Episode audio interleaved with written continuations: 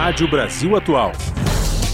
Para sugestões e comentários, entre em contato conosco por e-mail redação@jornalbrasilatual.com.br ou WhatsApp DDD 11 96893 7672. Acompanhe a nossa programação também pelo site redebrasilatual.com.br. Pontualmente 5 horas. Começa agora Jornal Brasil Atual, edição da tarde. Produção em parceria com Brasil de Fato. As notícias que os outros não dão. Movimentos populares, política, direitos humanos, economia, mundo do trabalho, cultura e prestação de serviço. Jornal Brasil Atual. Edição da tarde.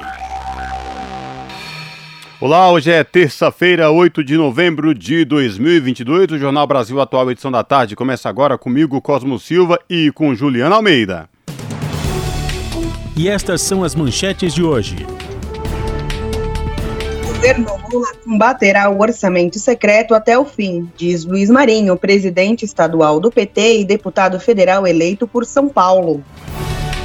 Produção industrial brasileira recuou entre agosto e setembro em 12 das 15 regiões pesquisadas pelo Instituto Brasileiro de Geografia e Estatística. COP27 começa com alerta de inferno climático e expectativa por Lula. No encontro sobre o clima, presidente eleito deve resgatar protagonismo do Brasil por acordo do clima. E em meio ao avanço de desastres ambientais que já atinge todos os continentes, maior encontro de lideranças mundiais tem como objetivo selar ações de mitigação e conter o aquecimento do planeta. Tribunal Superior do Trabalho decidiu que o trabalhador e a trabalhadora não precisam comprovar renda para ter acesso à justiça gratuita. Nova subvariante do coronavírus já circula nas cidades de São Paulo e Rio de Janeiro. Participantes de atos golpistas partem para o ataque contra a PRF em Santa Catarina e no Pará. Ex-vereador Gabriel Monteiro é preso no Rio de Janeiro por acusação de estupro. Prisão do youtuber foi decretada pela 34ª Vara Criminal do Rio. Falta de dados prejudica a implementação de políticas públicas para indígenas e quilombolas. São 5 horas e 2 minutos pelo horário de Brasília. Participe do Jornal Brasil Atual, edição da tarde, por meio dos nossos canais. Pelo Facebook, facebook.com Rádio Brasil Atual. Ou pelo Instagram, arroba Rádio Brasil Atual. No Twitter, arroba RA Brasil Atual ou pelo nosso WhatsApp, o número é 11 968 93 7672. Você está ouvindo? Jornal Brasil Atual, edição da tarde. Uma parceria com Brasil de Fato. Na Rádio Brasil Atual. Tempo e temperatura. Terça-feira de tempo ensolarado, mas ainda friozinho na capital paulista. Os termômetros marcam 19 graus neste momento. Não há previsão de chuva para hoje. A temperatura fica na casa dos 14 graus durante a noite e a madrugada. Em Santo André, São Bernardo do Campo e São Caetano do Sul, a tarde desta terça-feira também é de sol, 17 graus agora. A previsão para a noite no ABC Paulista é de tempo ameno e sem chuva. Os termômetros ficam na casa dos 14 graus na madrugada. Já em Mogi das Cruzes, a tarde desta terça-feira é de sol entre nuvens. Os termômetros estão marcando 17 graus agora. À noite, a temperatura cai e pode chegar aos 13 graus durante a madrugada. Não está prevista chuva na região de Mogi para hoje. No interior de São Paulo, em Sorocaba, a tarde desta terça-feira também é de sol e céu limpo, 24 graus neste momento. O dia segue sem chuva na região. O céu vai continuar limpo durante a noite e a temperatura poderá chegar aos 15 graus na madrugada. Daqui a pouco eu volto trazendo a previsão do tempo para esta quarta-feira. Na Rádio Brasil Atual, está na hora de dar o serviço. São 5 horas e 5 minutos. Vamos saber a situação do trânsito na cidade de São Paulo. A CT, que é a Companhia de Engenharia de Tráfego aqui da capital, informa que neste momento são 22 quilômetros de lentidão em toda a cidade de São Paulo. As regiões que apresentam maiores índices de lentidão, sul com 11 quilômetros e oeste com 8 quilômetros, respectivamente, de lentidão aqui na capital. Trânsito aqui na Avenida Paulista segue por enquanto tranquilo, tanto no sentido da Consolação como quem vai no sentido do Paraíso. E hoje, por conta do rodízio municipal, não podem circular no centro expandido veículos com placas finais 3 e 4. Situação de tranquilidade no metrô da cidade de São Paulo. Todas as linhas operam em situação de normalidade para os passageiros sem nenhuma intercorrência. O metrô informa que todas as linhas operam com situação de tranquilidade. E esta mesma situação se repete nos trens da CPTM, que é a Companhia Paulista de Trens Metropolitanos, que atende aí a capital e Grande São Paulo, incluindo o ABC Paulista. Todas as linhas Rubi, Turquesa, Coral, Safira, Jade, Diamante e Esmeralda todas com operação normal, sem nenhuma intercorrência para os passageiros. Agora, quem vai descer aqui as rodovias Anchieta ou imigrantes rumo à Baixada Santista vai ter que ter muita paciência, porque a Ecovias, que é a concessionária que administra o sistema Anchieta Imigrantes, informa que quem desce pela rodovia Anchieta rumo à Baixada Santista vai encontrar o trânsito interditado do quilômetro 41 ao quilômetro 56. Depois o trânsito é muito lento, isso quem desce pela rodovia Anchieta. Quem sobe pela Anchieta, lá no começo do Cubatão, trânsito tranquilo, porém, na chegada à capital, no trecho já na divisa entre Cubatão e o ABC Paulista, trânsito muito lento pela rodovia Anchieta. Quem desce pela rodovia Imigrantes, o trânsito é tranquilo sem nenhuma intercorrência, mas quem sobe pela rodovia dos Imigrantes, rumo à capital e o ABC Paulista, na chegada à capital, o trânsito é muito lento pela rodovia dos Imigrantes. Contudo, no trecho de serra, o trânsito é tranquilo e com boa visibilidade para os motoristas. Salve, salve galera, nós somos a banda Planta e Raiz e a gente também tá aqui na Rádio Brasil Atual 98,9 FM. As músicas que as outras não tocam. Você pode participar da programação pelo WhatsApp 96893 7672. É nós, Positive Vibration, para eternizar essa balada.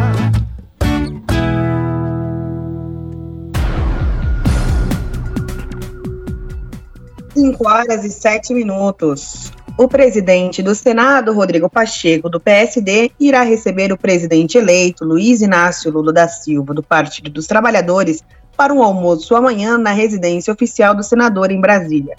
Será o primeiro encontro entre os dois após a eleição do petista. O encontro foi costurado por políticos do PT e aliados. Este será um dos compromissos de Lula na capital federal durante a semana. Ele desembarca na noite de hoje em Brasília. Amanhã, Lula também irá se encontrar com o presidente da Câmara, Arthur Lira.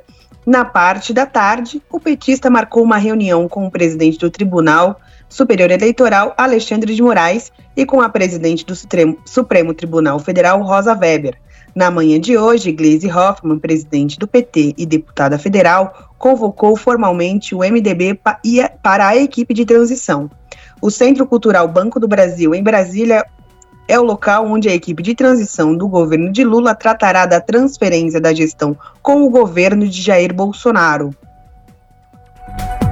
São 5 horas e 8 minutos e a gente continua repercutindo a transição de governo, porque oito nomes de equipe de transição do governo do presidente eleito Luiz Inácio Lula da Silva foram anunciados agora há pouco pelo coordenador da equipe, o vice-presidente eleito Geraldo Alckmin.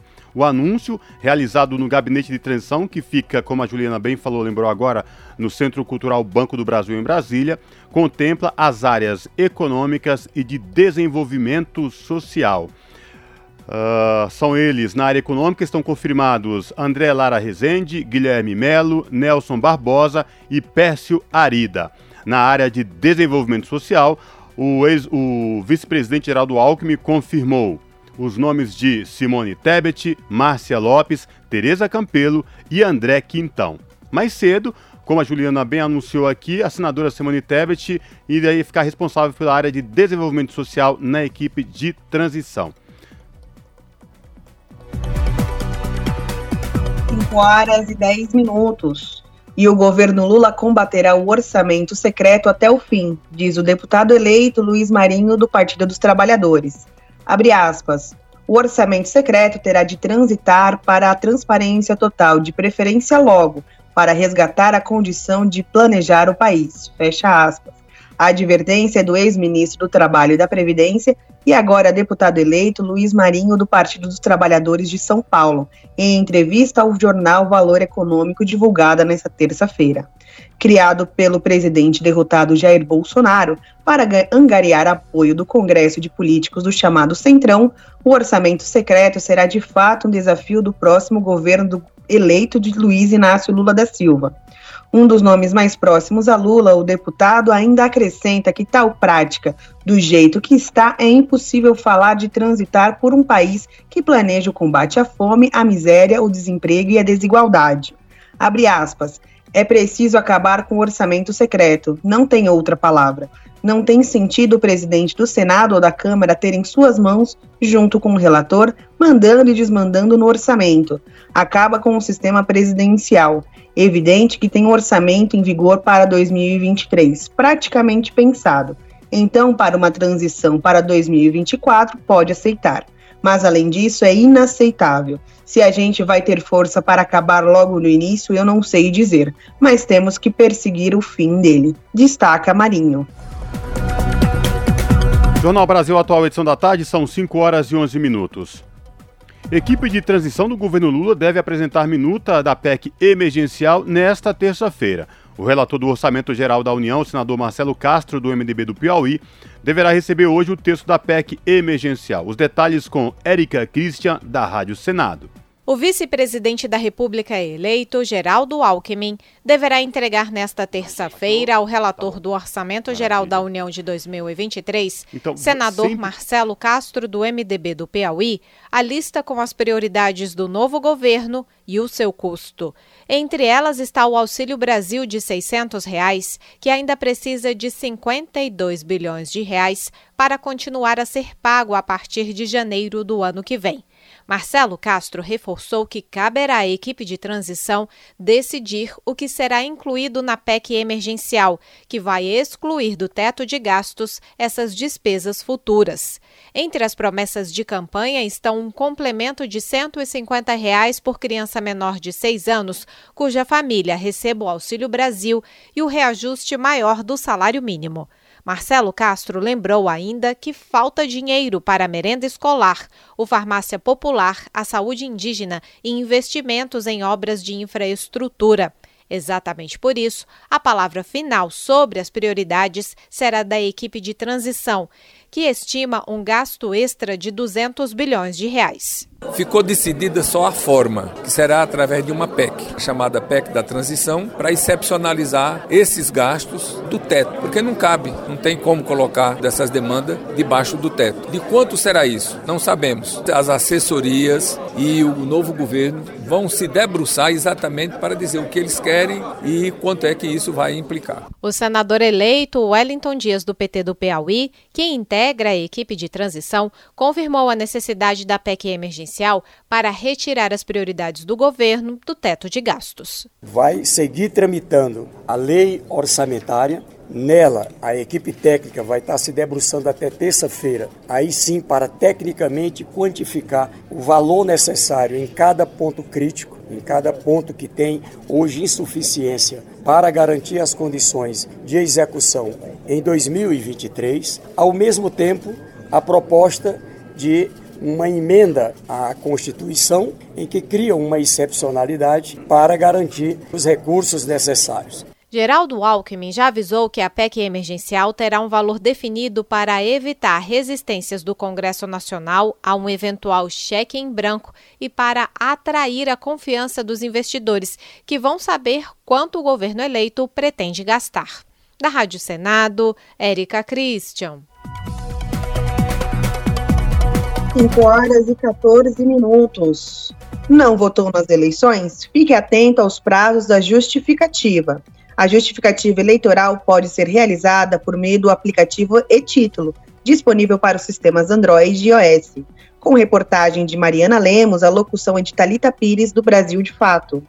No Brasil, o voto é obrigatório para todos os cidadãos com idades entre 18 e 69 anos. No caso de o eleitor não ter comparecido para votar, é necessário justificar a ausência em até 60 dias após a votação. As justificativas referentes à ausência no primeiro turno deverão ser feitas até o dia 1 de dezembro, e quem não compareceu para votar no segundo turno das eleições deve justificar até o dia 9 de janeiro de 2023. A justificativa eleitoral pode ser realizada por meio do aplicativo e-Título, disponível nos sistemas Android e iPhone. Uma outra forma de realizar é acessando o portal justifica.tse.jus.br e preencher o requerimento de justificativa. Repetindo, justifica.tse.jus.br. Vale lembrar que a regra também é válida para eleitores que se encontram fora do Brasil. É importante saber que, caso o eleitor não tenha votado nem no primeiro e nem no segundo turno, deverão ser realizadas duas justificativas. Isso porque a Justiça Eleitoral considera cada turno como uma eleição separada. Quem não justificar a ausência deve pagar uma multa no valor de R$ 3,51 por turno de votação no momento em que o título for regularizado, mas a penalidade vai além do valor da multa. Segundo o Tribunal Superior Eleitoral, o eleitor em situação irregular fica impedido de ter acesso a vários direitos, entre eles, se inscrever em concursos públicos, obter carteira de identidade e passaporte, renovar matrícula em estabelecimento de ensino oficial e até pegar empréstimos. As pessoas que não possuem condições de arcar com a multa podem solicitar à Justiça Eleitoral a dispensa do pagamento. Essa medida ocorre a partir da aprovação pelo juiz eleitoral. De São Paulo, da Rádio Brasil de Fato, com reportagem de Mariana Lemos, Talita Pires. São 5 horas e 17 minutos. Produtores de soja e Federação Rural do Mato Grosso apoiam atos golpistas em favor de Bolsonaro. Entidades agropecuárias do Mato Grosso do Sul aderiram a protestos contra a eleição. As informações com o repórter Douglas Matos, do Brasil de Fato. Duas entidades agropecuárias do Mato Grosso do Sul aderiram aos protestos antidemocráticos iniciados após o resultado do segundo turno das eleições. São elas a AproSoja, Associação dos Produtores de Soja do Mato Grosso do Sul, e a FamaSul, Federação da Agricultura e Pecuária do Mato Grosso do Sul. As duas paralisaram suas atividades nesta segunda-feira, dia 7, em adesão a uma suposta greve geral convocada por bolsonaristas. A ProSoja e a FamaSul representam produtores rurais do estado, que é o quinto maior produtor de grãos do país. Ambas anunciaram em suas redes sociais que não atenderiam ao público e seus associados em apoio às manifestações. De acordo com o texto, são atos pacíficos e ordeiros que estão ocorrendo em todo o Brasil. As manifestações citadas, na verdade, são atos golpistas. Há um pedido de intervenção militar ilegal para evitar que o presidente eleito Luiz Inácio Lula da Silva do PT tome posse no dia 1 de janeiro. Elas começaram ainda no dia da eleição, logo após o Tribunal Superior Eleitoral proclamar a derrota do presidente Jair Bolsonaro do PL nas urnas. Ainda no domingo de eleição, manifestantes fecharam rodovias em Mato Grosso, Santa Catarina e Rio Grande do Sul. Os protestos, ainda que pulverizados, evoluíram e foram registrados pouco mais de mil pontos no país, segundo a PRF, Polícia Rodoviária Federal. Nesta segunda-feira, também segundo a PRF, só um protesto bloqueava parcialmente o tráfego numa rodovia federal na manhã dessa segunda-feira. Ele ocorreu em Santarém, no Pará. Também na segunda, manifestantes bolsonaristas convocaram uma greve geral a qual pretendia fechar indústria, transporte e comércio. A greve não teve grande adesão, mesmo em redutos bolsonaristas como Mato Grosso do Sul. Empresas ligadas ao setor agropecuário, ligadas à FamaSul e à ProSoja, foram as que não deram expediente. Cabe destacar que o movimento de paralisação puxado por patrões não pode ser chamado de greve. Se for esse o caso, trata-se de um lockout, proibido pela legislação brasileira. O Brasil de fato procurou a FamaSul e a ProSoja na tarde dessa segunda-feira para que elas pudessem comentar seu apoio aos atos golpistas. Não houve pronunciamento. Da Rádio Brasil de Fato, com informações da redação em Curitiba, locução Lucas Weber. Horas 20 minutos. Participantes de atos golpistas partem para o ataque contra a PRF em Santa Catarina e no Pará. Mais de uma semana após a eleição, golpistas voltam a bloquear estradas em diferentes partes do país. As informações com o repórter Douglas Matos, do Brasil de Fato. Galera do céu, olha isso, apedrejando, a população invadiu, apedrejando a PRF tudo agora, ó. Olha aí, galera, ó.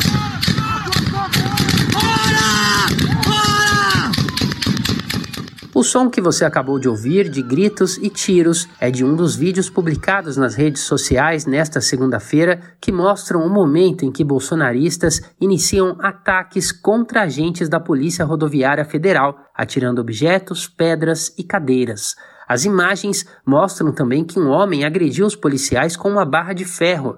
Dois agentes ficaram feridos. Insatisfeitos com a derrota de Jair Bolsonaro no segundo turno das eleições, os grupos extremistas continuam realizando manifestações golpistas em diferentes pontos do país. Nesta segunda, algumas estradas voltaram a ser bloqueadas e agentes da Polícia Rodoviária Federal, enviados para liberar o fluxo, foram atacados pelos autoproclamados patriotas.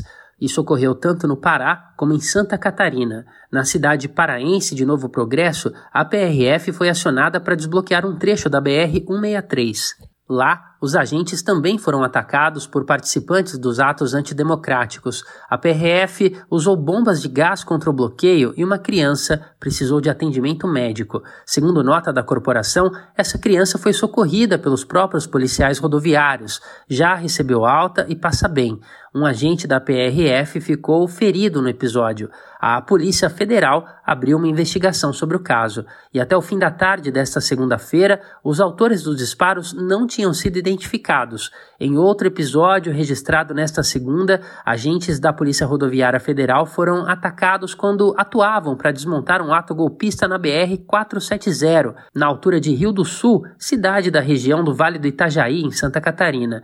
O bloqueio na estrada ocorreu próximo a uma loja da Avan, do empresário bolsonarista Luciano Hang. O ato, que pedia intervenção federal, tinha estrutura de evento com tendas, cadeiras plásticas e churrasqueiras. Os objetos também foram usados como armas para atingir a PRF. E segundo a Polícia Rodoviária Federal, 1.049 manifestações golpistas tinham sido desfeitas desde a noite do domingo de votação do segundo turno. De lá para cá, 578 pessoas foram detidas nas estradas federais. A soma leva em conta também pessoas flagradas cometendo crimes como tráfico de drogas. Da Rádio Brasil de Fato, com reportagem da redação em São Paulo. Locução: Douglas Matos.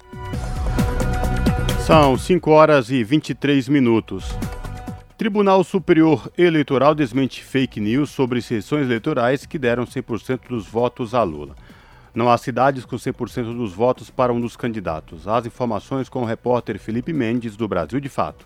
Uma das mais recentes táticas desesperadas do bolsonarismo para tumultuar o processo de transição governamental é propagar falsas notícias. Uma das principais dá conta de que o candidato derrotado no segundo turno das eleições presidenciais não recebeu votos em determinadas cidades. Essa, no entanto, é mais uma mentira desmascarada pelo TSE, o Tribunal Superior Eleitoral. O que aconteceu, de fato, é que em algumas sessões eleitorais 100% dos votos válidos foram para um dos candidatos, Luiz Inácio Lula da Silva do PT ou Jair Bolsonaro do PL. A maioria das sessões com votação total para Lula, aliás, tem as palavras povoado, comunidade ou aldeia no nome. Segundo os dados do TSE levantados pelo portal de notícias G1, foram 147 sessões eleitorais com 100% dos votos dedicados a um dos candidatos no segundo turno. Lula levou a melhor em 143 delas, enquanto Bolsonaro recebeu a totalidade dos votos em outras quatro. Somadas, todas essas urnas tiveram 16.579 votos válidos, o que equivale a 0,01% da soma do eleitorado que votou em um dos dois candidatos no segundo turno. Cada município pode ter diversas sessões eleitorais, dependendo do tamanho do eleitorado e da área geográfica. Um episódio curioso aconteceu na cidade de Charrua, no Rio Grande do Sul. Lá, o petista obteve 100% dos votos válidos em uma das sessões, a 126. Foram 302 votos. Em outra sessão, a de número 15, Bolsonaro recebeu todos os 79 votos válidos. As outras vitórias de Bolsonaro com totalidade de votos aconteceram em uma sessão no município de Chaves, no Pará, e o mesmo ocorreu nas duas urnas destinadas a eleitores que votariam em Caracas, na Venezuela. Porém, por conta da falta de representação diplomática do Brasil no país, as sessões foram deslocadas para Bogotá, na Colômbia.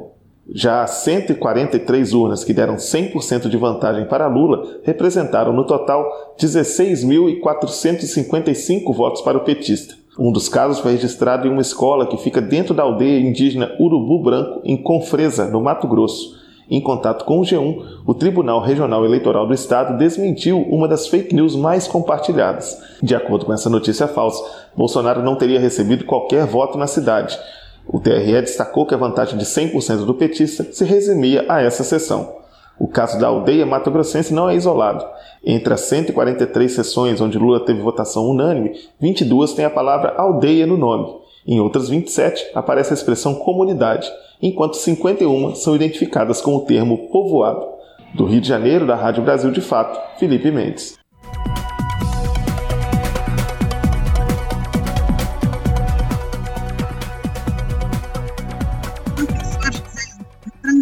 Ramires, titular de cardiologia da Faculdade de Medicina da Universidade de São Paulo, foi um dos que espalhou notícias falsas através de mensagens em um grupo de WhatsApp sobre a falsa internação do presidente eleito Luiz Inácio Lula da Silva. De acordo com as mensagens, Lula estaria internado no Hospital Sírio-Libanês em São Paulo com reaparecimento de um câncer. Ramírez, que foi um dos cotados para substituir Eduardo Pazuello no comando do Ministério da Saúde em 2021, afirma que teria recebido as informações de fonte fidedigna de dentro do hospital que Lula estaria com uma reincidência de um tumor e não quis operar. A mensagem, a mensagem diz ainda que, abre aspas, antes de tratado com quimioterapia, continuou bebendo, voz muito rouca, disfagia, edema após radioterapia ou retorno com certeza, fecha aspas. Outra mensagem que teria sido encaminhada por um internauta que se identifica como doutor Paulo Musi afirma que Lula foi levado para o Sírio. A conversa diz ainda que as ordens da diretoria são para não vazar nada, total silêncio sobre o caso. A fake news sobre Lula foi desmentida pelo UOL Confere. De acordo com a checagem, no momento em que começou a circular a falsa informação, Lula estava no sul da Bahia e no sábado viajou para São Paulo. O general Augusto Heleno, chefe, ministro-chefe do Gabinete de Segurança Institucional, reconheceu que a informação sobre a suposta internação de Lula era mentira. Heleno afirmou que, infelizmente, Lula não estava internado. São 5 horas e 28 minutos. Ex-vereador Gabriel Monteiro é preso no Rio de Janeiro por acusação de estupro. Prisão do youtuber foi decretada na tarde de segunda-feira pela 34ª Vara Criminal do Rio. Os detalhes com a repórter Talita Pires do Brasil de Fato. O ex-vereador do Rio de Janeiro, Gabriel Monteiro, foi detido nesta segunda-feira após a Justiça Estadual decretar prisão preventiva. O parlamentar e youtuber é acusado de estuprar uma mulher na casa de um amigo no Joá, zona sul do Rio. A vítima afirma que o crime ocorreu após conhecer Gabriel na boate Vitrine, na Barra da Tijuca, zona oeste da capital fluminense. Segundo ela, já na casa do amigo, Gabriel a teria constrangido a fazer sexo por meio de violência segurando uma arma. No dia 18 de agosto, Gabriel Monteiro teve o mandato de vereador cassado pela Câmara Municipal do Rio de Janeiro. O placar da votação foi de 48 votos a favor e 2 contra. Dias após a perda do mandato, em 31 de agosto, o Tribunal Regional Eleitoral decidiu indeferir o registro de candidatura a deputado federal de Monteiro. Seis dos sete desembargadores votaram contra o pedido do youtuber. Gabriel Monteiro poderia ter apelado ao TSE, mas abriu mão da candidatura à Câmara Federal em 10 de setembro. Ele decidiu colocar o próprio pai, Roberto Monteiro, como substituto nas urnas. A decisão teve efeito. Roberto foi eleito deputado federal com 94 mil votos. A irmã dele, Gisele Monteiro, também se candidatou nas eleições de 2022 ao cargo de deputada estadual e, assim como o pai, foi eleita. Ela teve 95 mil votos. Da Rádio Brasil de Fato, com informações da redação do Rio de Janeiro, Talita Pires. Você está ouvindo? Jornal Brasil Atual, edição da tarde uma parceria com Brasil de Fato. 5 horas e 30 minutos. Produção industrial brasileira recuou entre agosto e setembro em 12 das 15 regiões pesquisadas pelo IBGE. Quem traz os detalhes é a repórter Solimar Luz, da Rádio Nacional. A produção industrial brasileira recuou na passagem de agosto para setembro em 12 das 15 regiões pesquisadas pelo Instituto Brasileiro de Geografia e Estatística. De acordo com os dados da Pesquisa Industrial Mensal Produção Física Regional, divulgados nesta terça-feira, o setor acumula queda de 1,1% em 2022. As maiores quedas foram observadas em Santa Catarina, menos 5,1%, e no Paraná, menos 4,3%. O analista do IBGE, Bernardo Almeida, explica que o setor de alimentos contribui para os resultados, em especial no estado de São Paulo. A indústria nacional atinge sua segunda taxa negativa consecutiva, com queda de 0,7%. Como principal influência negativa sobre o resultado nacional, nós temos São Paulo com queda de 3,3%. Os setores de alimentos e também de derivados do petróleo foram os dois setores que mais influenciaram negativamente o resultado para a indústria paulista. Em segundo lugar, nós temos a indústria do Paraná com queda de 4,3%. Esse resultado pode ser explicado pelo baixo desempenho dos setores de derivados do petróleo e também do setor de veículos. Já no lado positivo, destaque para a indústria do Ceará, com crescimento de 3,7%, puxado pelos setores de couro e bebidas. Na comparação com setembro do ano passado, a pesquisa industrial mensal Produção Física Regional apontou que houve altas em oito dos 15 locais pesquisados, com destaques para Mato Grosso, 37,5% e Amazonas, 13,7%. Da Rádio Nacional, no Rio de Janeiro, Solimar Luz. Custo de vida, emprego e desemprego, cesta básica, tarifas públicas, salário mínimo. Agora, na Brasil Atual, a análise do DIEESE. Patrícia Costa, supervisora de pesquisa do DIESE, comenta que entre setembro e outubro o preço da cesta básica encareceu em 12 das 17 capitais analisadas pela Pesquisa Nacional da Cesta Básica de Alimentos do Departamento Intersindical de Estatística e Estudos Socioeconômicos. Qual sua análise, Patrícia? Então, o que a gente observou entre setembro e outubro foi o aumento de, de produtos in natura. Então, a batata, nas 10 cidades onde ela é pesquisada, na região centro-sul, ela subiu e subiu bastante, principalmente pelo fim da, da safra né? então, você, e pelas chuvas. Então, você tem uma diminuição da oferta de tubérculos. Também o tomate acabou impactando muito entre setembro e outubro, e o pão francês, principalmente pelo preço da farinha que deriva do trigo, e aí você tem um, uma questão do preço internacional causado pela expectativa de baixa safra nos Estados Unidos e pela dificuldade de você é, de importação de trigo por conta do conflito da Rússia e da Ucrânia. Mas esses são os, os, produtos que mais subiram.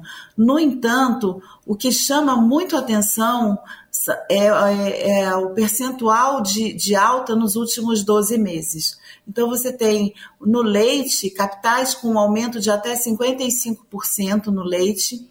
É, do, em 12 meses, comparando então outubro de 2022 com outubro de 2021 assim como o açúcar, 22%, o óleo de soja, 15%, 20%. Então, você tem assim uma proporção grande de aumento nos últimos 12 meses, que segue mostrando a dificuldade do, do, do trabalhador em comprar esses alimentos básicos. É, eu acho que isso é algo que já, já vem sendo demonstrado já quase dois, dois anos, né? A gente, isso começou assim com uma força muito grande na pandemia e isso vem sendo reforçado a cada mês quando a gente vê que os preços eles sobem e muitas vezes eles acabam não recuando na mesma proporção. E é isso que o, o percentual nos 12 meses mostra. Então, você tem um aumento, mas nos últimos 12 meses, o recuo que acontece muitas vezes por uma normalização do abastecimento, ele não é igual ao aumento. Então, você segue penalizando né, o, as famílias, principalmente de baixa renda, no orçamento, porque a renda ela não acompanha. Quando você tem que um, uma, um litro de leite, por exemplo, sobe 55% em 12 meses, não tem salário que suba esse percentual. Quando você diz que a batata sobe também muito, 30%, não tem salário que tenha subido esse percentual nos últimos 12 meses. Então, o que vai acontecendo é que esses alimentos básicos, eles acabam ficando cada vez mais distantes da mesa das famílias brasileiras. O que é um problema, porque isso significa e se traduz em fome. Sim, com certeza. Você estava fazendo a pergunta e eu estava aqui pensando, ah, nossa, que alento a gente poder saber que mais para frente o salário mínimo volta a subir. Então a gente, a gente tem noção que não dá para fazer esse aumento é, de forma rápida, porque isso se traduz em inflação, mas você ter uma política que sinaliza que o salário mínimo vai ser aumentado Primeiro, você vai repor a inflação, que já é muito bom. Além disso, um aumento real garantindo um poder de compra, a manutenção do poder de compra e a elevação desse poder de compra para a classe de trabalhadores que ganham até um salário mínimo é extremamente feliz. Isso significa também, porque quando você olha os dados de mercado de trabalho, é importante ressaltar que segue aumentando a proporção de trabalhadores que ganham em torno de um salário mínimo. Então, a política de valorização do salário mínimo nesse momento, ela vai ser crucial para que essas pessoas tenham mais renda. E veja, é, saiu ontem uma notícia do, de, de endividamento. As famílias brasileiras elas estão extremamente endividadas. Né? Então, isso significa que elas têm uma vontade de consumir, mas elas não têm, elas vão jogando isso para frente. E isso é um problema muito sério, porque você precisa usar muitas vezes o cartão de crédito para comprar é, itens essenciais que, que, deveriam estar dentro do seu orçamento. Mas você joga isso para frente para ver como é que paga no próximo mês ou daqui a dois, três meses. Então, é uma, é, eu acho que o que a gente tem hoje é uma situação de grande vulnerabilidade, de pessoas que querem comprar e não conseguem, pessoas com fome, com, com necessidades básicas a serem satisfeitas então, você saber que para frente há uma, negociação, uma possibilidade da negociação da dívida, há um aumento do salário mínimo programado, e isso já vai entrar na conta das pessoas, eu acho que isso é muito importante. Patrícia Costa, supervisora de pesquisa do Departamento Intersindical de Estatística e Estudos Socioeconômicos, o DIESE, aqui no Jornal Brasil Atual. Jornal Brasil Atual, edição da tarde, são 5 horas e 38 minutos. O Tribunal Superior do Trabalho decidiu que o trabalhador e a trabalhadora não precisam comprovar renda para ter acesso à justiça gratuita. A Corte derrubou uma das medidas da reforma trabalhista de Temer, que previa o direito apenas para quem recebesse salários de até R$ 2.800 ou que comprovasse a necessidade de isenção. Entenda mais na reportagem de Júlia Pereira. O Tribunal Superior do Trabalho derrubou uma das medidas da reforma trabalhista de 2017 que limitava o acesso do trabalhador e da trabalhadora à justiça gratuita. A decisão foi dos ministros da subseção 1 da seção especializada em dissídios individuais do tribunal. Um dos artigos da lei do governo de Michel Temer prevê a garantia da justiça gratuita apenas para quem recebe salário igual ou inferior a 40% do limite máximo dos benefícios do regime geral de previdência social, ou seja, R$ 2.800. Quem recebe acima desse valor precisa comprovar a necessidade de isenção, mas a lei não deixa claro como deve ser feita essa comprovação.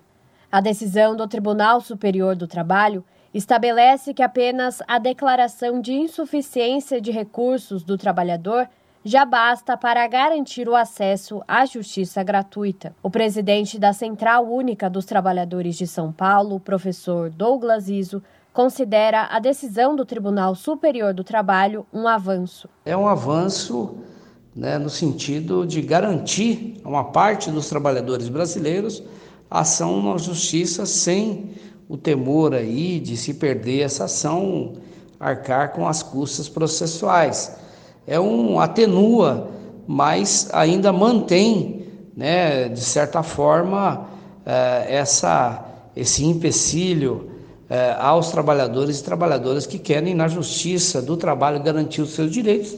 Nós vamos continuar lutando para que o trabalhador ele tenha, é, independente da sua renda, tenha direito à, à justiça gratuita. Desde a reforma promovida pelo então presidente da República, Michel Temer, o número de ações trabalhistas diminuiu em 1,1 milhão, segundo o TST. Em 2016, foram 2,72 milhões de novos processos. Já em 2017, ano da promulgação da reforma, o número caiu para 2,63 milhões. Em 2018, a queda foi ainda maior, chegando a 1,73 milhão. Com a pandemia, os processos envolvendo questões do trabalho em casa aumentaram 270%, segundo um balanço publicado pela Infomoney com informações das varas do trabalho. Mesmo assim, o ano de 2021 terminou com 1,53 milhão de novos processos. Para o juiz do trabalho e conselheiro da Associação dos Juízes para a Democracia, Vladimir Castro,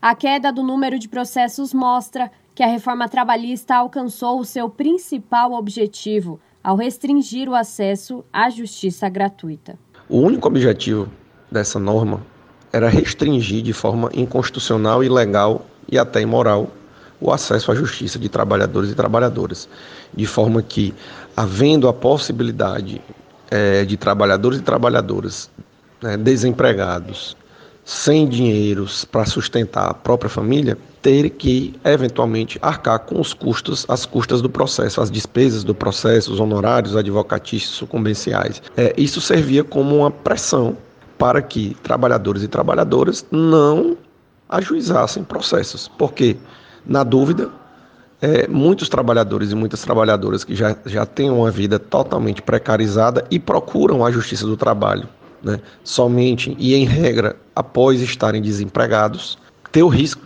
né, de ser penalizado com o pagamento de custas caso perdesse algum pedido naquele, naquele seu processo. Apesar da decisão dos ministros do Tribunal Superior do Trabalho, a palavra final será dada pelo STF. O assunto está na pauta da Suprema Corte em uma ação declaratória de constitucionalidade, impetrada pela Confederação Nacional do Sistema Financeiro, que defende a medida da reforma trabalhista. O relator é o ministro Edson Fachin. Júlia Pereira, Rádio Brasil Atual e TVT. 5 horas e 43 minutos. Você sabe quais são os direitos trabalhistas das mulheres gestantes e lactantes? Licença maternidade de 120 dias também é válida em casos de adoção.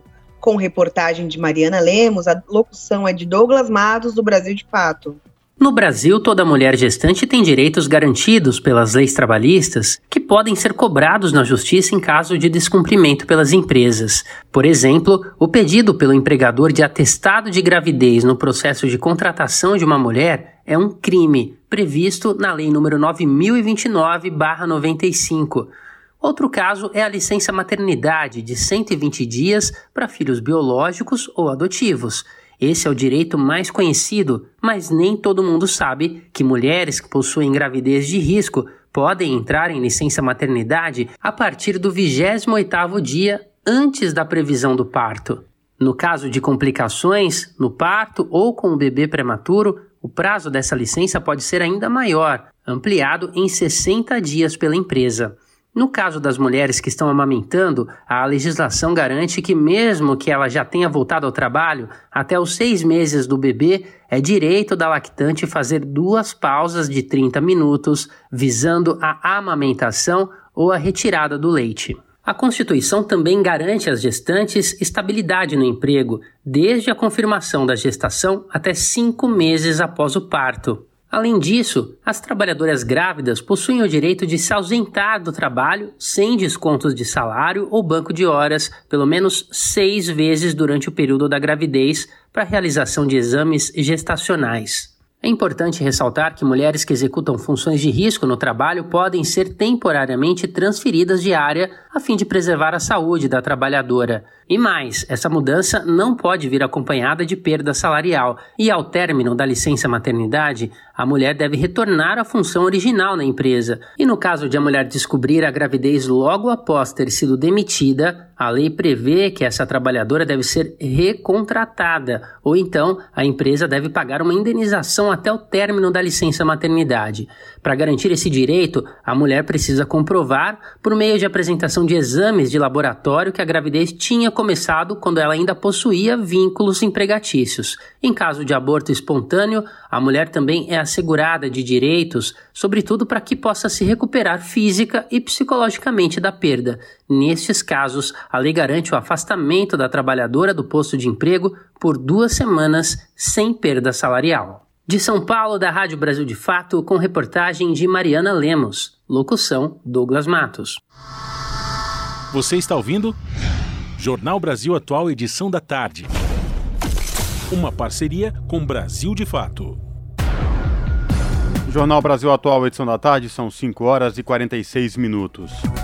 Mais de 6 mil vagas de emprego estão disponíveis na feira promovida pelo Senai de hoje até quinta-feira. Quem traz os detalhes é a repórter Gabriel Brum, da Rádio Nacional. Mais de 6 mil vagas de emprego estão disponíveis na feira promovida pelo Senai, o Serviço Nacional de Aprendizagem Industrial, de hoje até quinta-feira. São oportunidades focadas para a indústria, como técnico em mecânica e em manutenção, mas também em áreas como tecnologia da informação e construção civil. A feira Mundo Senai tem programação híbrida. Mais de 350 unidades do Senai, espalhadas pelo país, recebem as pessoas para oficinas, visitas guiadas e palestras sobre os cursos e as escolas. Na programação online estão previstas palestras sobre carreira e a feira de talentos Contrate-me virtual, com vagas para candidatos de todo o Brasil. Os interessados devem se cadastrar na plataforma Contrate-me do Senai. O sistema usa inteligência artificial, que inclusive faz uma entrevista para avaliar o candidato antes de passar as informações às empresas, explica o superintendente de Educação Profissional e Superior do Senai, Felipe Morgado. No momento que ela cadastra, ela seleciona suas competências técnicas, né, descreve o seu currículo e participa de uma entrevista virtual por texto, aonde nós identificamos as características socioemocionais do candidato e aí sim ele passa então já a fazer parte de um cadastro onde as empresas vão receber aí quais são os candidatos que têm maior aderência às necessidades das empresas. A expectativa do Senai é que as mais de 6 mil vagas ofertadas sejam preenchidas durante os dias da feira. Na última edição da feira, em maio deste ano, 5 mil pessoas foram contratadas. Da Rádio Nacional em Brasília, Gabriel Brum.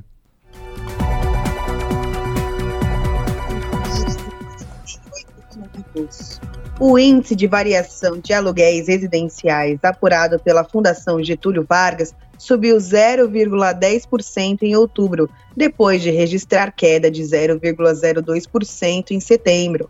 As informações com Cristiane Ribeiro, da Rádio Nacional.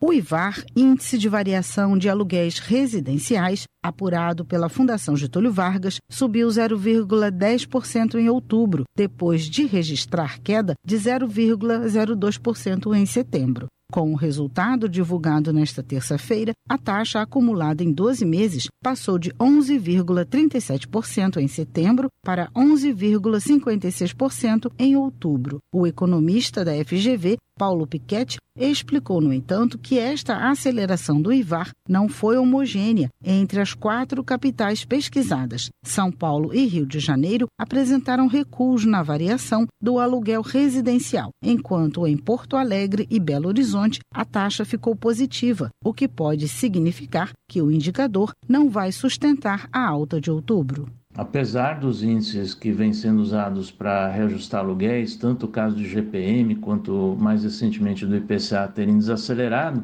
os aluguéis ainda estão mostrando alguma aceleração fruto do bom momento do mercado de trabalho e do aumento do nível de atividade em geral na economia brasileira. Mas essa tendência não deve continuar nos próximos meses, dada a perspectiva de desaceleração do nível de atividade e também de redução dos índices de inflação. O IVAR foi desenvolvido para medir a evolução mensal dos valores de aluguéis residenciais do mercado de imóveis no Brasil. Da Rádio Nacional no Rio de Janeiro, Cristiane Ribeiro. Jornal Brasil Atual, edição da tarde, são 5 horas e 50 minutos.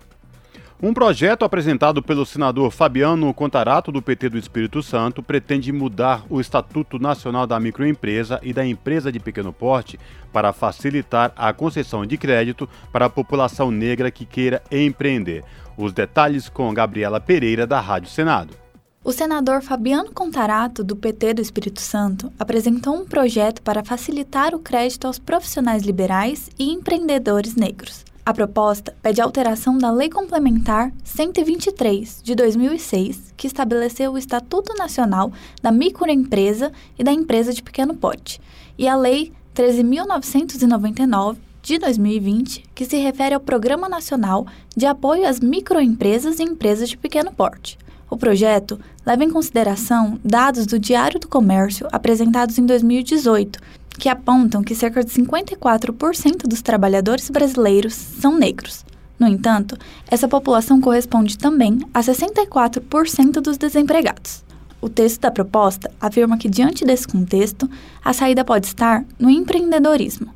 O economista, conselheiro do Conselho Federal de Economia e assessor econômico da Confederação Nacional de Serviços, Carlos Eduardo Oliveira Júnior, fala sobre a importância do projeto. E a partir do momento que você ter uma regulamentação que favoreça a população negra, sendo que ela é uma grande prejudicada no mercado, principalmente na obtenção de crédito, você vai facilitar essa pessoa obter sucesso dentro do empreendedorismo na qual ela está fazendo parte. O texto também leva em consideração a situação da população negra no período da pandemia da Covid-19, que evidenciou a diferença no crédito concedido a brancos e negros. Carlos Eduardo pontua a necessidade de projetos de incentivo ao empreendedorismo negro. A partir do momento que você facilita o acesso ao crédito, você vai elevar o grau de sucesso dessas pessoas negras, né? Estamos é, aí agora, próximo de 20 de novembro, e medidas afirmativas como essa venham a favorecer e a fortalecer o movimento negro brasileiro. De acordo com o Sebrae, 65% dos empreendedores negros que solicitaram empréstimos tiveram seu pedido negado. A proposta está em análise no Senado Federal, sob a supervisão de Maurício Desante, da Rádio Senado. Gabriela Pereira. Esse é o Jornal Brasil Atual, edição da tarde. Uma parceria com Brasil de Fato. São 5 horas e 53 minutos. Em meio ao avanço de desastres ambientais que já atingem todos os continentes, maior Encontro de lideranças mundiais teve início no último domingo, com o objetivo de selar ações de mitigação e conter o aquecimento do planeta. Na abertura oficial da Cúpula do Clima, o secretário-geral da ONU alertou que estamos lutando pelas nossas vidas e estamos perdendo. Confira na reportagem de Camilo Mota. Líderes mundiais, organizações da sociedade civil, atores privados e entidades não governamentais participam da maior conferência do clima com o objetivo de apresentarem ações práticas para o enfrentamento e mitigação das mudanças climáticas. Cada vez mais pessoas são afetadas em todo o mundo por causa dessas mudanças. O norte da África e Oriente Médio já são os territórios com maior escassez de água e maiores ondas de calor do planeta. De acordo com a ONU, só em 2020, mais de 31 milhões de pessoas tiveram que se deslocar forçadamente no mundo por causa da crise climática. É nesse cenário que a 27ª Cúpula do Clima das Nações Unidas teve início no domingo em Sharm el-Sheikh, no Egito. Na abertura do evento foram divulgados dados da Organização Meteorológica Mundial, que diz que os últimos oito anos foram os mais quentes de toda a série histórica. Em seu discurso, o secretário-geral da ONU, Antônio Guterres, chamou a atenção dos Estados Unidos e China para que se unam num pacto pela solidariedade climática ou pelo pacto de suicídio coletivo. This UN Climate Conference is a reminder that the answer is in our hands. And the clock is ticking. We are in the fight of our lives and we are losing. A professora Aline Chianca, do Departamento de Relações Internacionais da PUC São Paulo, ressalta que a cúpula deste ano traz novos desafios distintos daqueles existentes na cúpula de Glasgow, do ano passado. Há muitas expectativas novamente assim como em Glasgow. Em Glasgow havia a questão da pandemia, mas agora a gente tem é, esse fator né, ainda mais complexo, que é a questão do conflito entre Rússia e Ucrânia, e, e as dificuldades para pensar na questão climática, considerando questões econômicas, políticas. Esse é um, é um cenário muito complexo. A gente começa a perceber é, a dificuldade de alcançar a, a, meta estabelecida no Acordo de Paris de manter o aquecimento em até 1,5 graus Celsius. E acrescenta que a grande questão é se as metas já traçadas na última cúpula vão ser retomadas e colocadas em prática. É dentro desse contexto de urgência e de necessidade que já tinha sido é, pensado ali na COP26, né? De todo modo, o ponto que é fundamental e que já vinha sendo, sendo debatido há um bom tempo e nas conferências também de organização prévia para a COP27, isso é central, é a questão do mercado de carbono. A grande ideia da COP27 exatamente colocar tudo em prática do Acordo de Paris, que é em relação né, a, a evitar esse aquecimento da Terra, etc., mas, mais do que isso, é, também pensar naquilo que foi estabelecido na COP26 e nas metas né, dos países é, que já estão ali é, estabelecidas, como elas podem ser aprimoradas e as ações né, que serão implementadas. O presidente do Instituto Brasileiro de Proteção Ambiental, Carlos Bocuí, chama a atenção para a capacidade de trabalho em conjunto dos países das Nações Unidas, que para ele se perdeu nos últimos anos. A primeira preocupação que é, que é se coloca hoje à mesa é um apelo por paz, porque nós temos, de um lado, Estados Unidos e China, com um protagonismo geopolítico muito acentuado por conta de uma busca de hegemonia econômica. Por outro lado, nós temos a Rússia, é, com a invasão da Ucrânia e um conflito com a OTAN, também no mesmo sentido, onde não se encontra um espaço para uma mesa de diálogo, de negociação. Isso tudo implica é, na compreensão pela humanidade de que o multilateralismo colaborativo que marcou os avanços até hoje foi se esgarçando com o tempo. Isso implica também naquilo que o Guterres coloca, que é o próprio enfraquecimento das Nações Unidas como elemento indutor. Enquanto isso, o presidente Lula, eleito no último dia 30, já assumiu protagonismo no evento a partir da ausência e desinteresse do atual presidente Jair Bolsonaro. Lula vai participar da cúpula ao lado de Marina Silva, ex-ministra do Meio Ambiente, a convite do presidente egípcio Abdel Fattah al-Sisi. Bocuí pontua o alívio da retomada do país na agenda ambiental internacional. O Brasil, ele é um player, é um ator importantíssimo na questão climática, porque ele é um país em desenvolvimento, é o quinto país emissor em termos de emissões de gases de efeito de estufa, mas ele é uma liderança internacional reconhecida. Então, o fato do Brasil retornar para a mesa de negociações é, é um momento de muita esperança, porque você tem é um novo protagonismo, tem um país voltando à discussão, uma liderança em defesa dos países menos com menor possibilidade econômica, que são justamente aqueles que são mais injustiçados nesse processo. A expectativa é que o futuro presidente faça encontros bilaterais com líderes mundiais, uma retomada da presença brasileira nas discussões do meio ambiente. Camilo Mota, Rádio Brasil Atual e TVT. A pluralidade de ideias e a informação confiável nunca foram tão necessárias. Você que gosta do conteúdo jornalístico produzido pela Rádio Brasil Atual e pela TVT tem uma missão muito importante: dar o seu apoio para que nossa voz continue cada vez mais forte. Jornalismo independente, com responsabilidade com a notícia e com a democracia, só é possível com a participação e o apoio popular. Acesse o site catarse.me/tvt faça a sua assinatura e nos ajude com sua contribuição. Rádio Brasil Atual e TVT. Compromisso com a notícia. Compromisso com você. Rádio Brasil Atual. Para sugestões e comentários, entre em contato conosco por e-mail redação@jornalbrasilatual.com.br ou WhatsApp DDD 11 96893 7672. Acompanhe a nossa programação também pelo site redebrasilatual.com.br. 18 horas.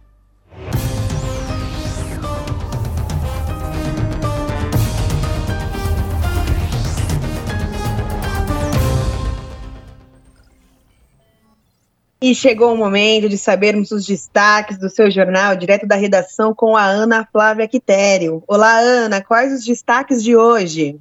Olá, Ju e Cosmo, uma excelente noite a vocês e a todos os ouvintes da Rádio Brasil Atual.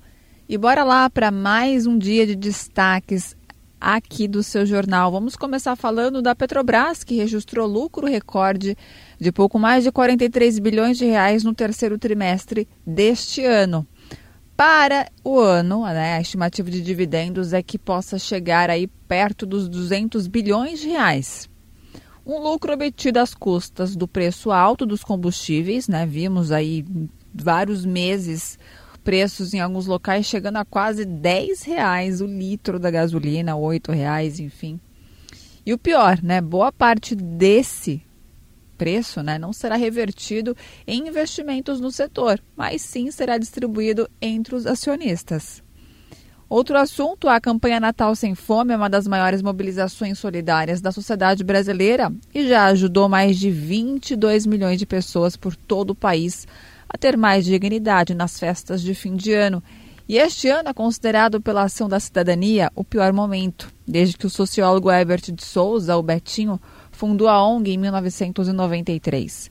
No Brasil, a fome assola, infelizmente, 33 milhões de brasileiros e pelo menos metade dos lares está em insegurança alimentar. Imagina não saber o que você vai comer no dia seguinte, se você vai ter o que comer, na verdade, né? É assustador. E para encerrar, após começar a circular nos Estados Unidos, na China e em países da Europa, uma subvariante da Omicron tem sido identificada em várias cidades brasileiras, viu? O primeiro caso da infecção pela BQ1 foi confirmado no Rio de Janeiro, onde já há um registro de alta no número de contaminações por Covid-19. É a Covid voltando. Na verdade, ela não acabou. Né? A gente acabou relaxando um pouquinho a questão do uso das máscaras, né? Enfim, hoje em dia praticamente não é mais obrigatório usar, a não ser em locais que tem a, questão de saúde, né, hospitais, enfim, mas em, em, transporte público, casa noturna, bares, restaurantes, já não é mais uma obrigação, até mesmo nas empresas. Então as pessoas deram uma relaxada, muitos acabam nem lembrando, né? Pensa que a, a doença já, enfim, se encerrou, foi erradicada, mas infelizmente ela está aí, vitimando muitas pessoas ainda, infelizmente e como vocês ouviram, agora uma subvariante aí aterrorizando, né? Já tem aí o caso de infecção no Rio de Janeiro. Bom ficar atento. Bom, esses foram os destaques da edição de hoje aqui do seu jornal, mas não se esqueçam, Para mais notícias completas além dessas, vocês acompanham pontualmente às sete da noite comigo no seu jornal.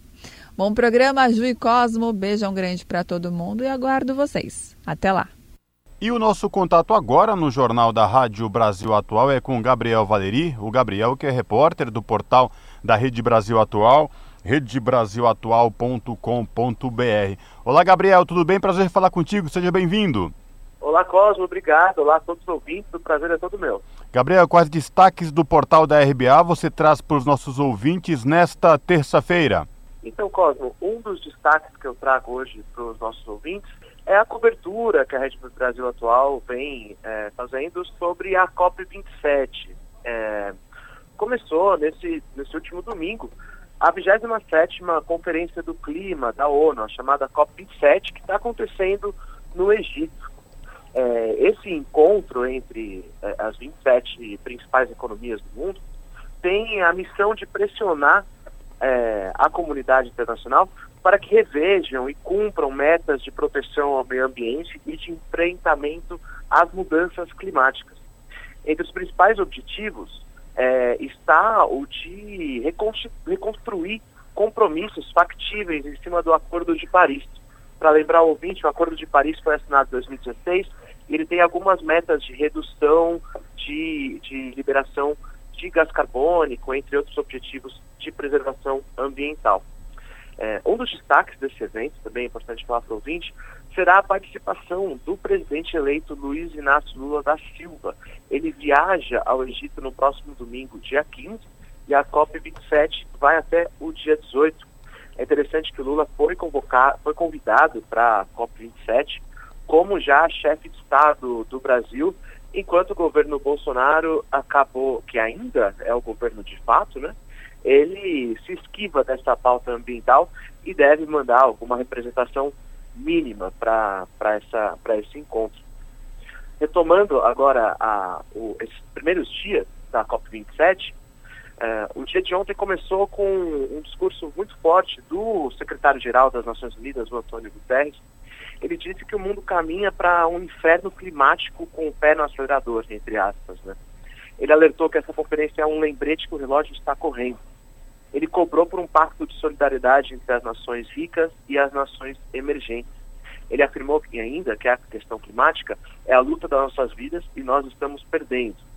As emissões de gás de efeito estufa continuam crescendo e as temperaturas globais continuam subindo, fecha aspas. Ô Gabriel, algo que me chamou a atenção no, na declaração do secretário-geral da ONU é que ele é enfático quando ele faz ou fazemos um pacto de solidariedade climática ou um pacto de suicídio coletivo. Forte, né? Exatamente, é muito forte mesmo. Olha, os, os, os anúncios, os estudos, eles, já, eles, eles cravam já que o mundo está perto de um ponto onde não será mais possível retornar. As, as, as ações são urgentes, são muito urgentes. Foi apresentado, inclusive, um estudo ainda no domingo para abrir a conferência, de que a temperatura média ela deve cravar um aumento de 1,15 graus acima da marca pré-industrial. Isso significa que os últimos oito anos podem ter sido os, os mais quentes desde a época pré-industrial. Então, o, o, Acordo de Paris ele fixa um limite de aumento de 1,5 graus é, dentro desse, desse, desse marcador, o que até 2050, até 2050. E é, é, é, é, um, é uma meta muito difícil de alcançar, parando praticamente agora as emissões de gás de efeito estufa. Então, sem a colaboração imediata e sem essa força no discurso, é, será muito difícil mesmo evitar tragédias maiores relacionadas às mudanças climáticas. Gabriel, isso é fato. Basta a gente olhar para nós mesmos aqui que mora na região sudeste, sul-sudeste, este novembro, este mês de novembro, com frio e geadas no sul e neve no sul do país, inimaginável em outros tempos, ou seja, a realidade já está aí, está gritante, mas a população, não só do Brasil, mas do mundo, ainda não se deu conta. Mas o que eu quero repercutir contigo também, Gabriel, é que a COP27 também, ela respirou meio que aliviados os representantes mundiais que defendem o clima, com a eleição do presidente Lula aqui no Brasil, tão logo ele foi convidado, após o resultado das eleições aqui, a participar já da COP27. É isso mesmo? Exatamente. É, corre nos bastidores que foi um grande alívio mesmo a eleição do presidente Lula. o ex-vice-presidente ex dos Estados Unidos, o Al Gore, que ele vem alertando o mundo sobre os impactos das mudanças climáticas, ele disse, inclusive, na, em uma referência velada à eleição do Lula, né, que o Brasil, enfim, escolheu proteger a Amazônia, né? Então, realmente, existe um vácuo de liderança do, do mundo emergente, entre os países emergentes, para conduzir um desenvolvimento sustentável com o meio ambiente equilibrado e é algo que se espera muito do atual do presidente eleito Lula. É verdade, tanto que várias lideranças já estão é, esperando o discurso e a comitiva que vai acompanhar o, o, presidente agora, o presidente eleito Luiz Inácio Lula da Silva, a COP27, já deixa uma expectativa muito grande por conta dos organizadores, é isso mesmo? Exatamente. É, entre os confirmados na comitiva do presidente Lula é, está a ex-ministra do Meio Ambiente, também um grande nome da preservação ambiental mundial, a, a ex-ministra Marina Silva, eleita deputada federal pela rede. E também a Simone Tebet, senadora Simone Tebet, também vai acompanhar o presidente Lula. Ô Gabriel, eu sei que você também ouviu algumas pessoas. A gente tem um deputado federal com uma atuação muito importante no Congresso, no que diz respeito à política ambiental, mudanças climáticas, que é o Nilton Tato. O que, que ele falou a respeito disso, a expectativa, COP e outros países? Pois é, pois é, Cosmo. O, o Nito Tato, ele comentou um pouco sobre a expectativa. Ele deve ir com o presidente Lula. Eu vou puxar uma aspa dele aqui para trazer para os ouvintes. Ele diz que poucos países têm cumprido as suas metas, não somente o Brasil de Bolsonaro. E essa COP, essa COP está muito focada na agenda de implementação dos acordos e é preciso ir além do que os países acordaram com a meta de redução das emissões. Será um momento oportuno para dialogar com todo mundo do Brasil que acompanha a agenda ambiental e estará no Egito. Aí ele, ele, ele completa. Com certeza haverá momentos também de ouvir. O Lula já se comprometeu a fazer esse diálogo. Então, ele estará presente, sim, junto com o presidente Lula na comitiva e acompanhará os desdobramentos aí desses encontros da COP. Bom, vamos aguardar aí porque o encontro da Conferência das Nações Unidas, a COP27 sobre mudanças climáticas, vai durar aí esta semana e a outra também. A gente continua acompanhando aqui. Eu reforço o convite para os nossos ouvintes aqui no Jornal da Rádio Brasil Atual acessarem o portal da Rede Brasil Atual, redebrasilatual.com.br. Está uma vasta cobertura aí sobre a COP27 e assuntos políticos do nosso dia a dia, transição política aí para o ano que vem, enfim, várias reportagens. Gabriel, obrigado, viu? Abraço. Eu que agradeço, Cosmo. Um grande abraço, um abraço a todos os ouvintes. Falamos aqui com Gabriel Valeri, no jornal Brasil Atual. 3 horas e 11 minutos. Na COP27, Maduro propõe cúpula sul-americana com Petro e Lula em defesa da Amazônia. O presidente venezuelano disse que já conversou com colombiano e brasileiros sobre necessidade de agir em conjunto. De Caracas, na Venezuela, a reportagem é de Lucas Stanislau, do, do Brasil de Fato. O presidente da Venezuela, Nicolás Maduro, viajou ao Egito no último final de semana para participar da COP27, que começou neste domingo. Ao chegar, ele propôs a realização de uma cúpula sul-americana em defesa da Amazônia. A sugestão foi feita ao presidente colombiano, Gustavo Petro, e ao presidente eleito, Luiz Inácio Lula da Silva. O mandatário ainda falou da necessidade de resgatar a organização do Tratado de Cooperação Amazônica. O grupo em questão foi criado em 1995 por Bolívia, Brasil, Colômbia, Equador, Guiana, Peru, Suriname e Venezuela. Segundo Maduro, a ideia é levar propostas concretas para que os governos poderosos do mundo se comprometam a financiar a recuperação da Amazônia. As pautas de Maduro devem ter boa aceitação dos lados colombiano e brasileiro. Em meados de outubro, o ex-chanceler Celso Amorim afirmou em entrevista a Reuters que o governo Lula, quando eleito, deveria celebrar a realização de uma cúpula ambiental. De acordo com o ex-ministro brasileiro, o convite seria estendido a países que não são membros da Organização do Tratado da Cooperação Amazônica. Já Petro, que se reuniu com Maduro no início de novembro em Caracas, havia mencionado que Colômbia e Venezuela levariam propostas conjuntas à COP27.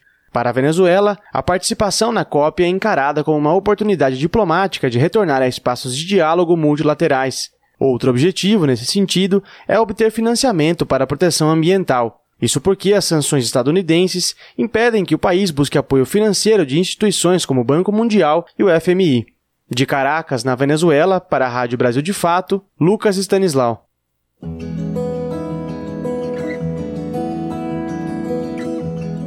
Momento Agroecológico.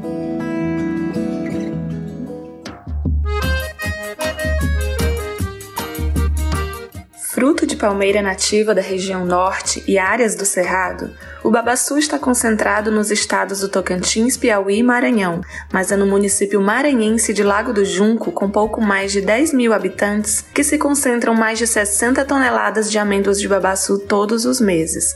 É lá que o coco de babaçu se tornou símbolo de liberdade, com a proibição de derrubada das palmeiras e livre acesso de quebradeiras aos babaçuais.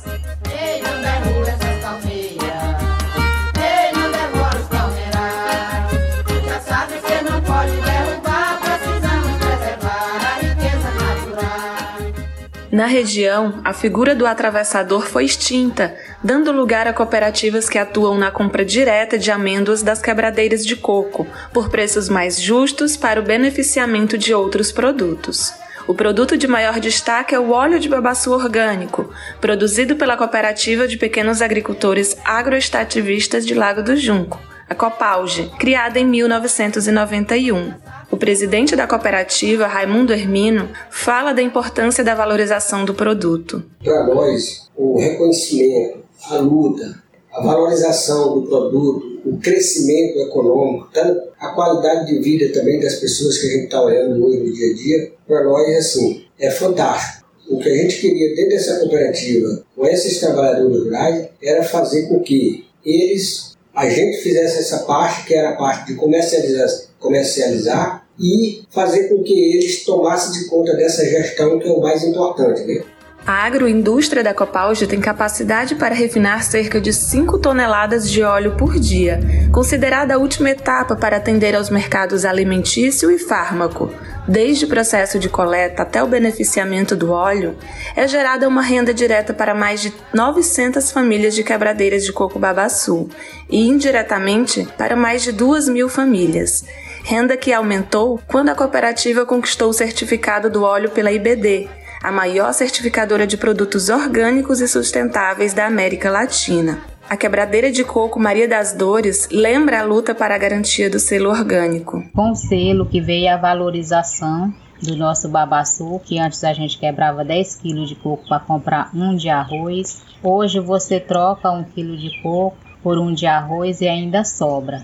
Então essa valorização veio com muita luta, mas a questão do selo que melhorou bastante a nossa renda familiar.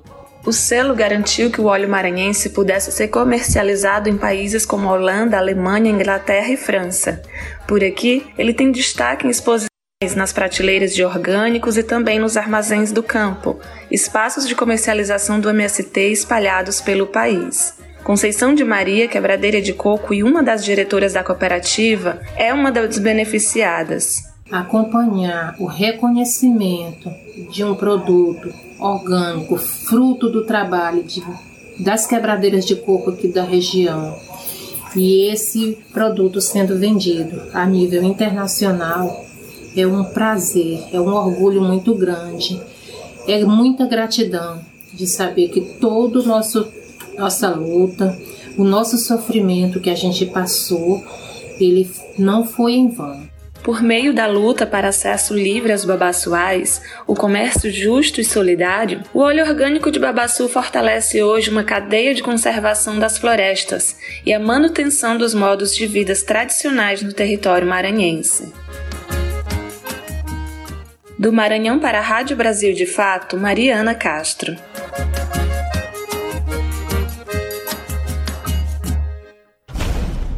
Você está ouvindo? Jornal Brasil Atual, edição da tarde. Uma parceria com Brasil de Fato. Jornal Brasil Atual, edição da tarde, são 6 horas e 17 minutos. Nova subvariante do coronavírus já circula na cidade do Rio de Janeiro. Orientação da Secretaria Municipal de Saúde é que a população conclua o esquema vacinal para garantir a proteção. Quem traz os detalhes é o repórter Eduardo Miranda, do Brasil de Fato. A Secretaria Municipal de Saúde informou que já é possível constatar a circulação da Omicron BQ1 na cidade do Rio de Janeiro. Por meio do sequenciamento genético, a Fundação Oswaldo Cruz confirmou um caso da subvariante do coronavírus. A recomendação do órgão é para que aqueles que ainda não tomaram a dose de reforço contra a Covid-19 procurem uma unidade de saúde para concluir o esquema vacinal. A vacina contra a Covid-19 está liberada para todos, porém, a D1 de Coronavac, para a faixa dos 3 a 4 anos, segue em falta na capital fluminense. Segundo o jornal O Dia, sem o sistema de escalonamento, toda pessoa que se vacinou há pelo menos quatro meses e ainda está em falta com alguma dose está apta a tomar o imunizante. Para isso, basta comparecer a uma unidade de saúde a qualquer momento. Do Rio de Janeiro, da Rádio Brasil de Fato, Eduardo Miranda. Repórter SUS: O que acontece no seu sistema único de saúde?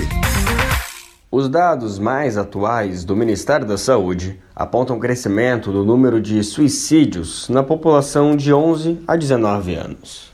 Informações compiladas e divulgadas pelo jornal Folha de São Paulo mostram crescimento de mortes nessa natureza. Na faixa etária de 11 a 14 anos, chegou a 45%. Entre as idades de 15 a 19, o aumento foi de 49%. Essa alta ocorreu no período de 2016 a 2021. São dados preliminares, mas que já mostraram potencial de crescimento geral superior a 17% nos suicídios entre adolescentes. Paulo Amarante, pesquisador da Fiocruz, afirma que é preciso uma visão mais ampla do conceito de saúde para reverter esse cenário. Eu penso que a questão do suicídio não deve ser equacionada exclusivamente como problema de saúde.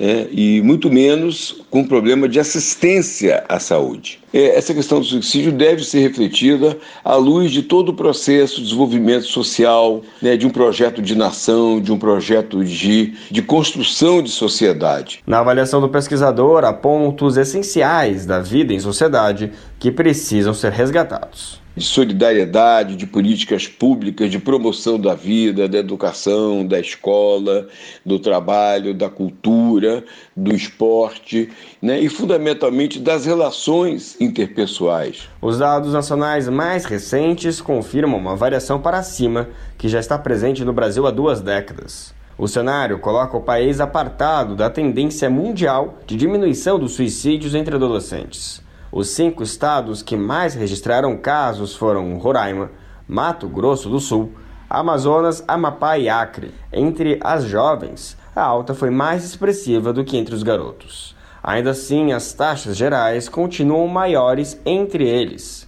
Paulo Amarante observa que a valorização excessiva da individualidade também está na equação que traz resultados tão preocupantes para o Brasil. É uma sociedade cada vez mais voltada para o individualismo, né, para uma individualidade exacerbada, em que farinha pouca é meu pirão primeiro, as pessoas não olham para o outro, olham para o outro como ameaça. É uma sociedade que está deteriorando as relações de reciprocidade, de solidariedade, né, de reconhecimento mútuo, de autoajuda, de cooperação e que está se voltando muito mais para a competição, para a competitividade e para o isolamento social. Paulo Amarante é um dos coordenadores de um projeto sobre estratégias culturais para a inclusão social na comunidade de Manguinhos. O estudo analisa ações criadas e desenvolvidas pelas próprias comunidades e que compõem uma verdadeira rede coletiva de manutenção do bem-estar social. O estudo foi coordenado pela Fiocruz em parceria com a Fundação Getúlio Vargas e a Queen Mary University of London. Em comum, as ações comunitárias têm, além de raiz social, o apreço essencial pela coletividade. Na visão de Amarante, essa potência coletiva é caminho para a proteção da saúde mental. O poder público, segundo o pesquisador, precisa atuar no fortalecimento e no incentivo desses movimentos. Entender se o suicídio está aumentando numa comunidade, numa sociedade, é sinal de que alguma coisa está ocorrendo nessa sociedade. Não é que são pessoas individualmente que têm problemas mentais, que têm transtornos mentais, que têm problemas de saúde mental, que devem ser identificadas e tratadas e prevenidas. Nós temos que pensar que valores, que princípios estão sendo explorados, desenvolvidos, né, consolidados, estão sendo, estão sendo valorizados numa sociedade que estão produzindo é, desqualificação dos sujeitos, das relações dos sujeitos com, é, com a vida. O estudo em questão foi intitulado como Estratégias Culturais como Alternativas de Inclusão Social de Populações Vulnerabilizadas no campo das políticas públicas sobre saúde mental. Estudo de caso na comunidade de Manguinhos. A condução foi do LAPS, Laboratório de Estudos e Pesquisas em Saúde Mental e Atenção Psicossocial, da Escola Nacional de Saúde Pública Sérgio Arouca, da Fiocruz, em Manguinhos, no Rio de Janeiro. De São Paulo, da Rádio Brasil de Fato, com reportagem de Juliana Passos e Nara Lacerda, locução Lucas Weber. Você está ouvindo? Jornal Brasil Atual, edição da tarde. Uma parceria com Brasil de Fato. 6 horas e 23 minutos. O Supremo Tribunal Federal formou maioria hoje para manter uma decisão em que Carmen Lúcia suspendeu uma medida provisória editada pelo presidente Jair Bolsonaro, que, ao revogar trechos das leis Paulo Gustavo e Aldir Blanc II, permitiu o adiamento de pagamentos para o setor cultural. A MP também dificultava a transferência de 6,9 bilhões de reais a estados e municípios ao condicioná-la à disponibilidade orçamentária. Os ministros Alexandre de Moraes, Roberto Barroso, Dias Toffoli, Gilmar Mendes e Edson Fachin e a presidente da Corte, Rosa Weber, acompanham o entendimento da relatora. A Lei Paulo Gustavo previa o repasse de 3,9 bilhões de reais para estados e municípios até novembro deste ano. Com a medida provisória, o governo Bolsonaro determinou que o montante destinado no exercício de 2023 sem especificar em qual mês. No caso da Lei Aldir Blanc II, a medida adiou para 2024 o início dos repasses. Segundo o texto aprovado no Congresso Nacional, o governo federal deveria pagar aos entes federados 3 bilhões de reais em parcela única durante cinco anos até 2027. Com a medida de Bolsonaro, a transferência de recursos só teria concluído em 2028 sem a obrigatoriedade de depósitos serem feitos de uma só vez em cada exercício. Na avaliação de Carmen Lúcia, a medida provisória é inconstitucional por ter sido editada depois de o Congresso ter derrubado vetos do presidente sobre duas leis, que foram promulgadas em seguida. São 6 horas e 25 minutos. Falta de dados prejudica a implementação de políticas públicas para indígenas e quilombolas. A Comissão de Educação da Câmara realizou audiência pública para discutir com entidades representativas de quilombolas e indígenas como está a educação para essas comunidades atualmente. Os detalhes com Carla Alessandra, da Rádio Câmara. A Comissão de Educação da Câmara realizou audiência pública para discutir com entidades representativas de quilombolas e indígenas como está a educação para essas comunidades atualmente. A representante da campanha nacional pelo direito à educação, Marcele Frossardi, lembrou que em quase metade das escolas indígenas falta água ou luz, além do fechamento de diversas escolas e de contratos precários de professores, o que está impedindo o acesso dos alunos à educação.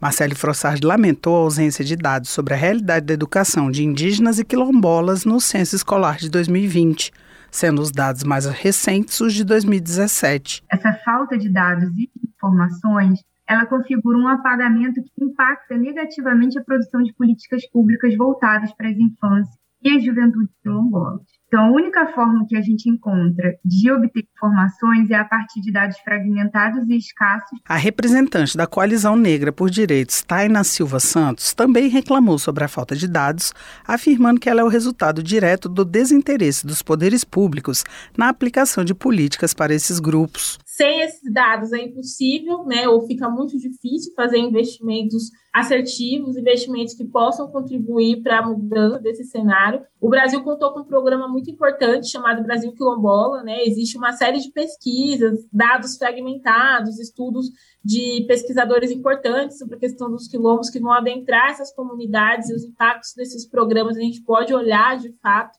né, como isso tem operado em termos de potências, mas também em termos de questões a serem contornadas. A deputada Sâmia Bonfim, do pessoal de São Paulo, destacou a esperança de que nos próximos anos as políticas educacionais sejam reconstruídas, lembrando que é preciso garantir recursos no orçamento para que a legislação seja implementada. Que também há um compromisso que a Comissão de Educação pode ter, né, de tentar, em especial nessa mudança de governo, nesse momento de transição que a gente está pensando, bom, sem nenhuma dúvida, no meu ponto de vista, de um progresso, né, de pensar em avançar em proposituras que ficaram represadas, em avançar em direito. A representante da Associação Nacional de Ação Indigenista, Ana Paula Lima, lembrou que existe desde a década de 1990 legislação garantindo ensino bilíngue nas escolas indígenas, mas por preconceito e falta de informação, muitas escolas não conseguem garantir esse direito.